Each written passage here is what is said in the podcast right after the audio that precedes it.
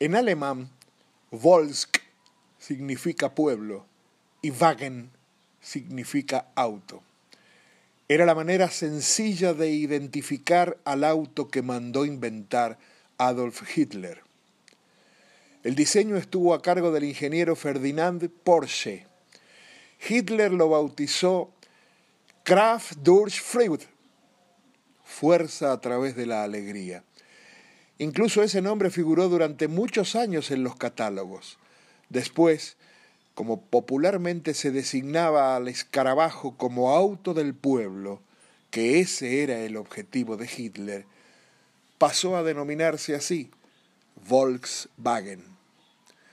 El 26 de mayo de 1938 se inauguró la ciudad y la fábrica donde se producirían los autos. La ceremonia de tan importante acontecimiento para el régimen nazi buscaba claramente impresionar al pueblo alemán, un pueblo que se mostraba confiado en sus dirigentes. Más de 70.000 personas llegaban de todos los rincones de Alemania y acudieron a la ceremonia.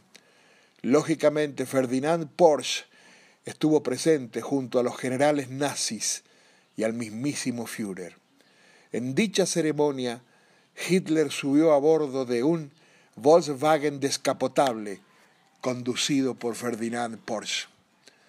El origen de Volkswagen.